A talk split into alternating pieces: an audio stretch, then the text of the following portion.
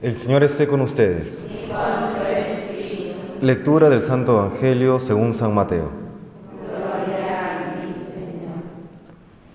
En aquel tiempo oyó el virrey Herodes lo que se contaba de Jesús y dijo a sus ayudantes, Ese es Juan Bautista, que ha resucitado de entre los muertos y por eso los poderes actúan en él.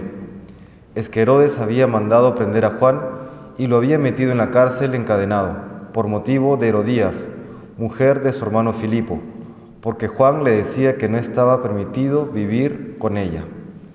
Quería mandarlo matar, pero tuvo miedo de la gente que lo tenía por profeta. El día del cumpleaños de Herodes, la hija de Herodías danzó delante de todos, y le gustó tanto a Herodes que juró darle lo que pidiera. Ella, instigada por su madre, le dijo, Dame ahora mismo en una bandeja la cabeza de Juan Bautista.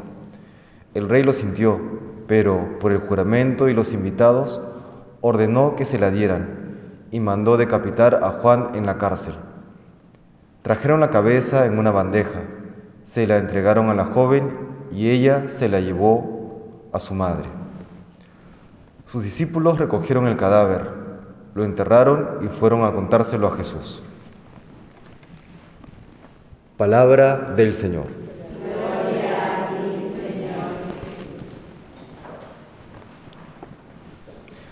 Hoy que la iglesia recuerda a San Ignacio de Loyola, quisiera destacar una de las, llamemos, actitudes vitales que tenía San Ignacio y que comparte con toda la iglesia, el llamado magis, el espíritu de superación, aquello eh, que lo impulsaba a ir constantemente a buscar eh, más eh, la gloria de Dios. Y para comprender bien este, este término, que significa más más en latín, eh, hay que comprender algo anterior de San Ignacio, que de hecho lo encontramos en muchos de sus escritos, en, las iglesias de las compañías, en fin, el ad maiorem dei gloriam, ¿no? el buscar siempre la mayor gloria de Dios en todo lo que haga, en la actividad, en la oración, en la contemplación, en el estudio, en fin, en todo buscar la mayor gloria de Dios.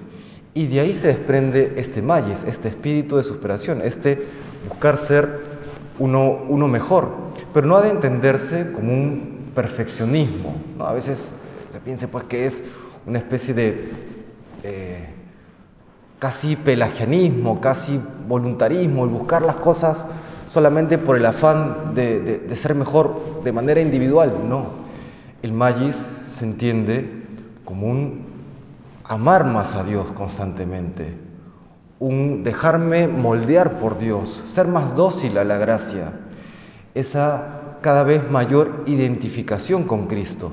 Así se entiende el magis. Yo busco cada vez en todo lo que hago amar más a Dios. Porque si el amor no está, luego la actividad termina siendo vacía. Esa búsqueda de, de las más grandes cosas termina siendo vacía. Por eso que el magis, el espíritu de superación, no se contrapone, no, se, no choca con la humildad, sino más bien al contrario. El magis supone la humildad y la humildad supone el magis. Porque ¿qué es ser humilde? Humilde es aquel que deja de lado su propia voluntad, deja de lado su propio querer para buscar el querer de Dios. Y si Dios quiere algo grande, pues busco eso grande y si Dios quiere que yo sea pequeño, pues busco eso pequeño. No, no se contrapone.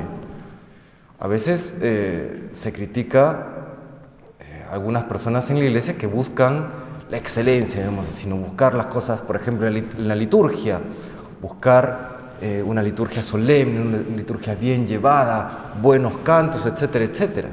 Y dicen, no, pero eso es decorativo, etcétera, es una exageración y tal. Pero no, porque se hace por Dios. Y si ese por Dios acaso le vamos a dar eh, pues lo, peor, lo, mediocre, aquello que no vale ni, a ojos humanos ni a los ojos de Dios, no, hay que darle lo mejor. Por eso, por ejemplo, un gran testimonio nos da el santo cura de Ars. El santo cura de Ars que en su, en su vida, digamos, en, en cuanto a lo material era muy austero. No se sabe que comía poquísimo y que comía una comida, por ejemplo, muy, muy, muy sencilla, pero en los temas litúrgicos, él sí que le ofrecía lo mejor que podía a Dios. Y alguna persona alguna vez le criticó, ¿no? Padre, ¿y por qué tanto lujo en temas litúrgicos? Y él decía, el día que los novios les den a sus novias eh, aros de hojalata, entonces yo tendré cálices de hojalata para Dios. Como diciendo, claro, si entre los hombres, eh, los seres humanos nos damos lo mejor para mostrar nuestro amor al otro, yo también tengo que darle lo mejor a Dios para mostrarle mi amor. ¿no? Esto eh, partiendo del tema litúrgico, pues expandirlo a toda la realidad cristiana. En mi trabajo, pues buscar lo mejor que puedo hacer, eh, mi mejor labor para gloria de Dios. No en mi oración, la mejor oración posible para gloria de Dios. En todo lo que haga, lo mejor que pueda para gloria de Dios. Eso nos recuerda hoy San Ignacio de Loyola y le pedimos al Señor a través de su intercesión que nos conceda ese, ese corazón ardiente, ¿no? que nos lleve siempre eh, a buscar la mayor gloria de Dios en todo aquello que realizamos en nuestra vida. Que el Señor nos bendiga.